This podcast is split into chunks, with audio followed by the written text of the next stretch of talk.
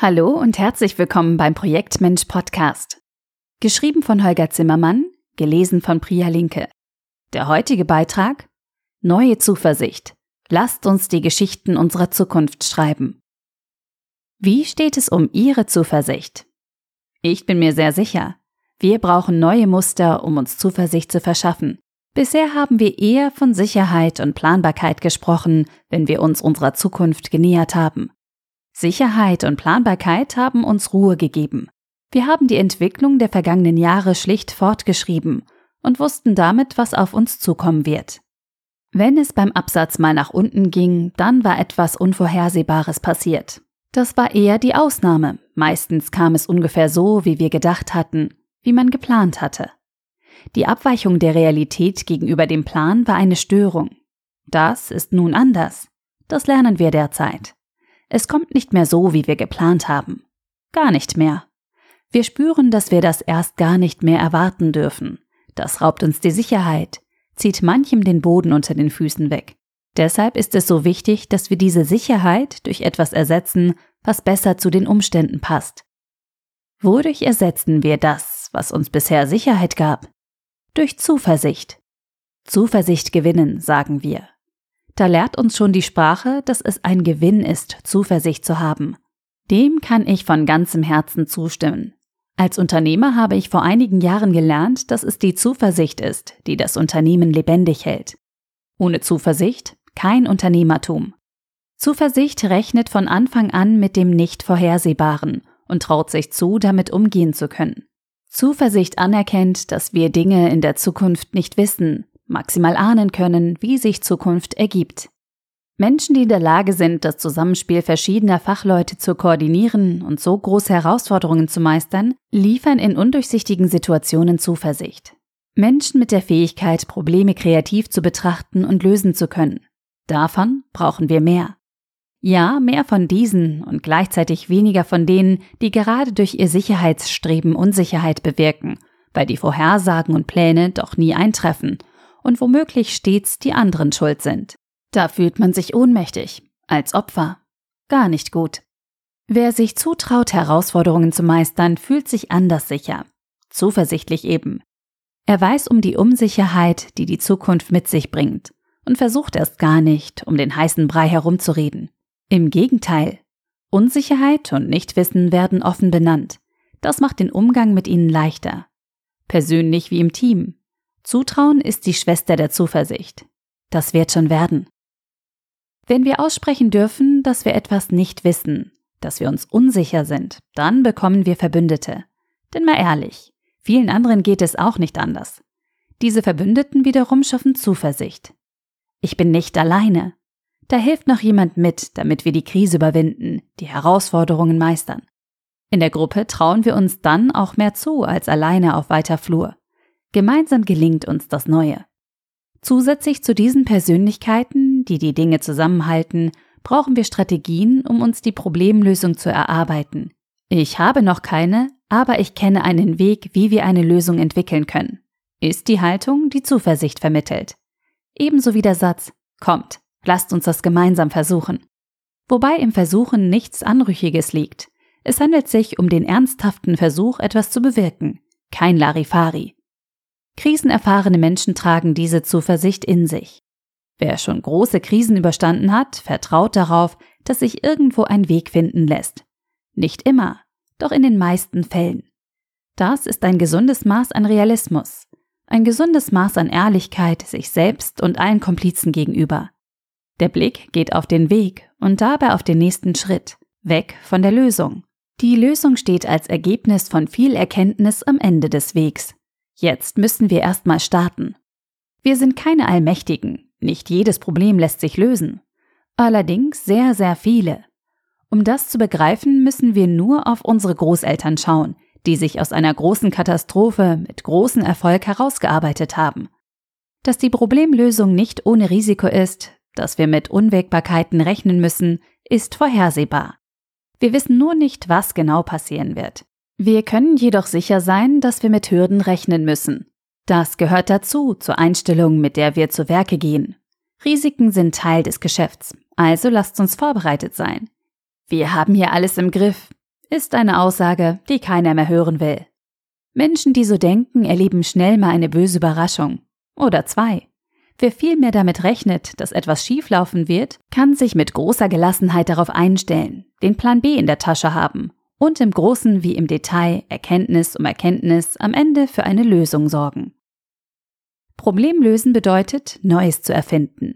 Da genügt das Wissen eines Einzelnen nicht mehr. Da müssen verschiedene Expertinnen und Experten ihr Know-how zusammenlegen, zusammenpuzzeln. Das erfordert Koordination, damit die Kräfte miteinander spielen und nicht gegeneinander wirken. Den Wert guter Koordination unterschätzen viele mit großer Regelmäßigkeit. Wir spüren den Nutzen erst, wenn gute Koordination fehlt. Jeder macht, was er ohne Abgleich für richtig hält, doppelt gearbeitet und gleichzeitig etwas anderes vergessen wird. Nicht zuletzt deshalb bezeichnet Bestsellerautor und Historiker Yuval Noah Harari die Fähigkeit, koordinieren und kooperieren zu können, als Superkraft. Wobei die Superkraft für ihn mit der Fähigkeit einhergeht, Geschichten erzählen zu können. Welche Geschichten also wollen wir heute schon über unsere Zukunft erzählen? Geschichten einer gemeinsamen Zukunft synchronisieren uns und unser gemeinsames Handeln. Wir brauchen diese gemeinsame Vorstellung davon, wohin uns die Reise führen soll. Dieser Wechsel von Sicherheit zu Zuversicht markiert die Abkehr vom allwissenden Projektleiter und von der allwissenden Unternehmenslenkerin. Wer so tut, als wüsste er alles, ignoriert schlicht, dass wir die Zukunft nicht vorhersagen können. Eine solche Denkweise macht es unmöglich, mit der Unsicherheit umzugehen.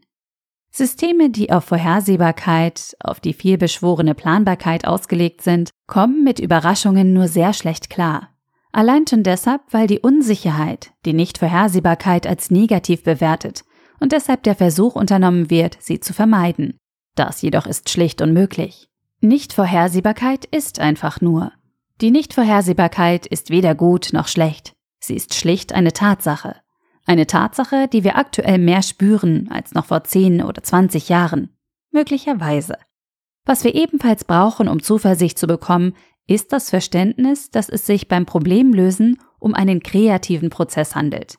Das wiederum bedeutet den Abschied vom Effizienzdenken. Damit Dinge überhaupt möglich werden, müssen wir Sackgassen betreten, Irrtümer begehen und Lösungsansätze verwerfen können. Sonst hat das Neue keine Chance. Wir landen wieder beim Altbewährten. Denn nur das bereits Bekannte bekommen wir zu bekannten Kosten und bekanntem Aufwand. Neues zu schaffen, das bedeutet auch, nicht abschätzen zu können, wie lange etwas dauern wird oder welches Budget wir dafür bereitstellen sollten. Kein leichtes Unterfangen in traditionellen Unternehmen. Die sind eben vielmals noch für Sicherheit und auf Basis Planbarkeit gebaut. Was also können wir tun, um uns und unseren Mitstreitern Zuversicht zu verschaffen?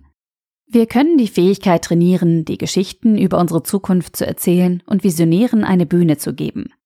Sobald wir eine Geschichte der Zukunft haben, eine Vorstellung davon, wohin uns die Reise führen soll, können wir uns auf die Suche machen nach den Komplizen, die uns mit ihrem Know-how helfen können, aus Fiktion Wirklichkeit zu machen. Dabei ist es grober Unfug, im eigenen Saft zu braten. Wir müssen über Bereichs- und Unternehmensgrenzen ebenso hinausschauen, wie über unsere Branche und unsere Fachgebiete. Echte Komplizen sind Menschen, die vor allem den Willen mitbringen, sich für unser gemeinsames Anliegen zu engagieren und die eigene Expertise notfalls eben zu erweitern. Mit diesen Komplizen gemeinsam bringen wir anschließend Struktur in unsere Zusammenarbeit und bauen ein System, in dem uns das Zusammenwirken, die Zusammenarbeit möglichst mühelos gelingt. Ein System, in dem wir uns die Bälle elegant zuspielen und Bälle, die dabei herunterfallen, eben einfach wieder aufheben.